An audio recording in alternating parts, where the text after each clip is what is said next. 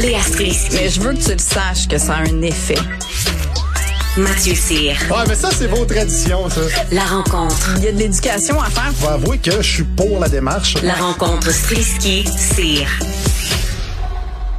Salut Léa, salut Mathieu. Salut. On va se parler euh, de Québec solidaire qui veut que toutes les écoles du Québec se dotent d'une politique pour lutter contre la violence sexuelle. J'ai tendance à penser que c'est une très bonne idée, la base. J'en ai pas- Euh, Léa, vas-y donc.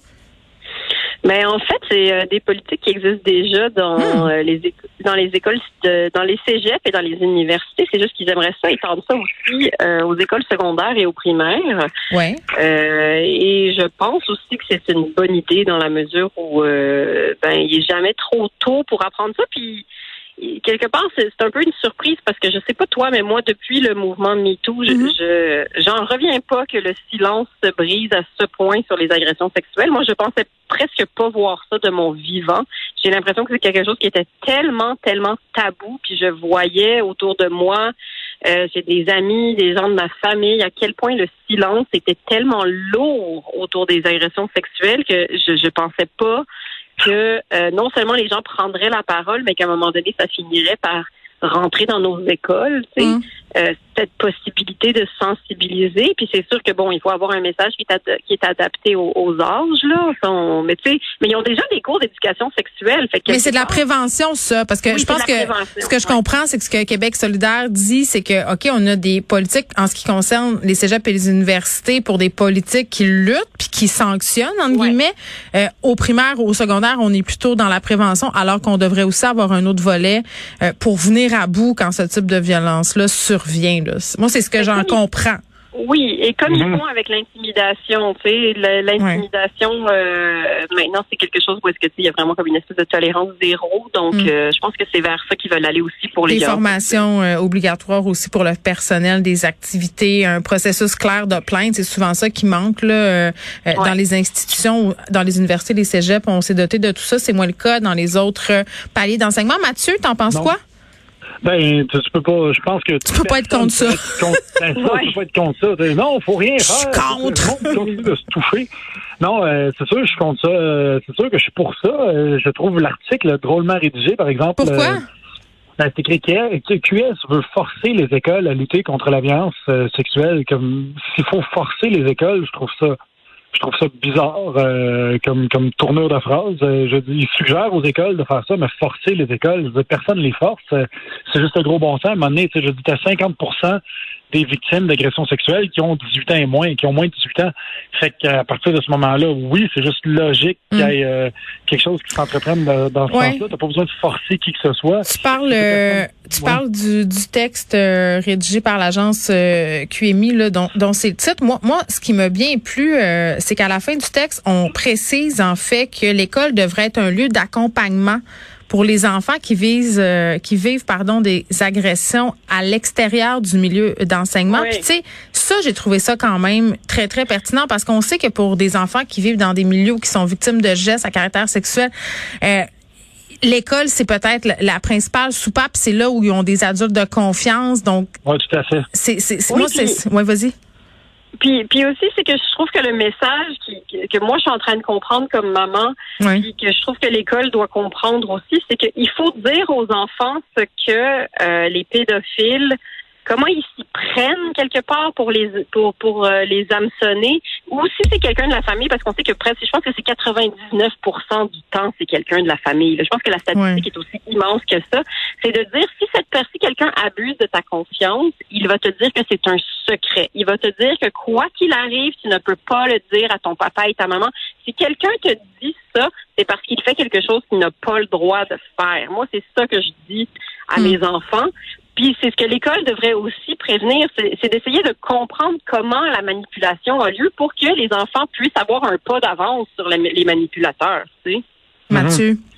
Ben, tout à fait d'accord avec toi. Surtout que des fois, euh, en fait, l'école est mieux formée que nous pour voir ça venir aussi, parce que en tant que tel, moi, je je côtoie pas, en tout cas, je pense pas côtoyer de pédophiles. Je pense pas côtoyer. Ouais, mais de des fois, qui- on le sait tellement pas pour vrai. Là. Je- Il y a une histoire qui s'est passée récemment euh, dans mon coin là, qui visait une personne, euh, puis j'aurais jamais pu penser que cette personne-là aurait pu abuser d'enfants, mais c'était le cas. C'est pas écrit d'en face du monde sûr, sûr pédophile. sais. Sauf que, sauf que quand tu es à l'école, tu le vois.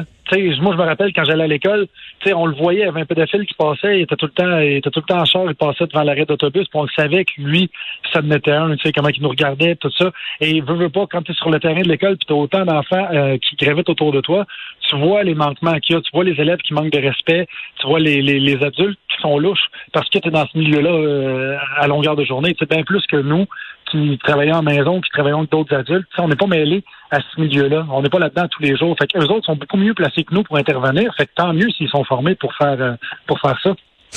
Oui, ben effectivement, on verra euh, si les écoles vont de l'avant avec ça. J'aurais tendance à penser que oui, puis ça pourrait faire partie évidemment des nouvelles thématiques euh, du cours fourre-tout et et culture euh, Oui. religieuse. Et citoyens québécois Oui. qui ne se fait pas abuser, ce sera ça. Exactement. Euh, on va parler de Maxime Bernier euh, qui compare la vaccination obligatoire au viol. C'est une comparaison euh, tout à fait logique, hein, la gang? Mathieu, je te laisse commencer. Ben, j'ai bien aimé ça. J'ai trouvé ça, euh, j'ai trouvé ça euh, tellement pathétique que c'est drôle.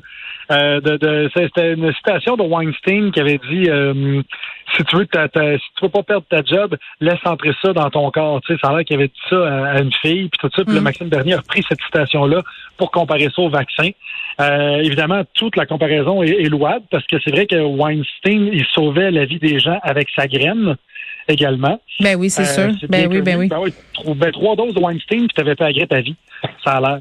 Euh, fait que c'est une comparaison tout à fait louable. Puis euh, il a raison de dire que le, le vaccin, c'est tout à fait comme le viol. Euh, puis moi, vraiment, je l'appuie. Même que la prochaine, le prochain vaccin que je vais recevoir, euh, je vais mettre une capote, je vais mettre un condom autour de, de la seringue pour être sûr que je suis safe. Léa? Ben, je pense qu'on voit à quel point Maxime Bernier, encore une fois, se fait juste se débattre comme il peut pour attirer l'attention. Là, c'est juste pathétique. Il trouve toujours des nouvelles manières dégueulasses et dégradantes de faire des liens douteux pour faire japper sa horde de suiveux qui adorent ça, aboyer et et être toxique quelque part là puis je veux dire c'est juste pathétique à ce stade-là là. Je veux dire change de job man sincèrement. Mais qu'on en parle aujourd'hui, c'est pas y donner justement trop d'attention? Ben, Ben oui, évidemment. Et c'est là-dessus, c'est ça qu'il veut. Il veut qu'on soit choqué, puis il veut qu'on fasse Oh là là, ça n'a pas de sens. Non, mais les raccourcis, on en a vu plein pendant la COVID. là. Il y a des gens qui comparaient le couvre-feu à une dictature. Oui, mais Euh, tu sais, je veux dire, on n'est pas à l'abri de ces comparaisons un Là. là, je veux dire, c'est, c'est, C'est un pro, là. C'est un pro de ça. Je dirais qu'il, je dirais qu'il se met les pieds dans la bouche, mais c'est chien pour ses pieds. Tu sais, c'est vraiment, euh, c'est vraiment, j'ai jamais vu autant de conneries sortir d'un humain. Puis en même temps, ça fait réagir, puis on en parle partout. oui, mais à ce stade-ci, c'est parce que, tu sais, si le gars, il était pas à la tête d'un parti, même si, bon, je veux dire, il gagne pas énormément de, de, de, de votes, ben, il n'y a pas de siège, là, mais, mais, c'est parce que ces gens-là, malheureusement, je pense qu'il faut continuer à les dénoncer, comme ce que tu fais, euh, Jen, quand il y a des gens qui t'attaquent, puis qu'à un moment donné, tu dis, c'est assez, c'est dégueulasse, c'est dégradant. Mais je trouve que Euh, c'est indigne de certaines fonctions aussi à un moment donné. Là. Tu sais, je- Il y a une différence ça, entre faut- il y a une différence entre des gens qui perdent la tête sur Twitter, euh, qui sont pas membres euh, actifs, euh, c'est-à-dire qui sont pas des chefs d'un parti. on peut bien rire du Parti populaire du Canada, mais ça reste quand même un parti politique. Là, on s'entend. Tu sais, je veux dire. C'est ça, mais c'est pour ça qu'on est quelque part un peu obligé de le vrai. C'est un dérapage d'un chef. T'es dégueulasse. Mais là, pas la, la- rapport, la t'es pas différence, la entre, Oui. La différence entre lui et un vrai parti, c'est que visiblement, on voit qu'il n'y a pas de conseiller. C'est parce que quand t'es un vrai, quand t'es membre, quand t'es, quand t'es le chef d'un vrai parti, tu mets un tweet comme ça, je veux dire, à part Donald Trump qui était une tête brûlée, je veux dire, tous les autres qui écoutent leur, exécu- leur exécutif, ben, à un moment donné, tu dis, il y a quelqu'un qui lève la flag qui dit, euh, c'est peut-être pas une bonne idée de faire ça. Puis là, tu fais Mais comme, non, Ben, parce que- je le ferai pas. Non, c'est pas vrai parce que toute sa ligne de parti puis tout son plan de marketing, c'est rien que ça. C'est comment je peux faire pour mettre plus d'huile sur le feu pour qu'on parle de moi? Parce qu'il n'y a pas d'idée, il n'y a pas de talent politique, il n'y a pas d'autre choix que faire ça. Fait que a un conseiller, c'est sûr qu'il va lui dire fais exactement ça. Genre compare le vaccin à du viol et tu suis ta ligne de parti 100%. C'est ça qui est pathétique. c'est ça qui est pathétique. Oui, ben oui. Puis Ouais. ce qui est, ce qui est encore plus pathétique, c'est de voir euh, quand les résultats de l'élection sont tombés, qui était allé quand même chercher quelques votes, tu sais, puis de façon quand même euh, conséquente, Ben, même ça, si ça reste un petit pourcentage. Ben oui, c'est dangereux, puis on rit, puis on banalise, puis on se dit ah c'est ces c'est personnes-là. Ben moi je suis assez d'accord pour dire que c'est un c'est un discours euh, qu'on devrait pas prendre à la légère, puis qui devrait quand même, euh, tu sais quand on fait des comparaisons comme ça, euh, comparer la vaccination à un viol, euh, en tout cas je suis pas certaine qu'on devrait pas euh, se faire sanctionner par les médias sociaux. Je sais pas si c'est sur les médias sociaux euh, qui a dit ça, Monsieur Bernier, mais bon il il y en est pas à un dérapage près. Vas-y. Élection Canada, à un moment donné. Oui, c'est vrai, t'as raison. là, ça devrait être ça. Ça devrait Ouais, mais là, ça, mais attends, attends, attends, non, non, si- out. Si Élection Canada, si Élection Canada embarque là-dedans puis dit que Bernier doit pas faire ça, là, ils vont se faire où ça traiter de s'arrête. vont c'est ça. Où ça s'arrête. Il va faire qu'Amérique Ça- jeune, puis il va se plaindre en pitchant sa bouteille d'eau.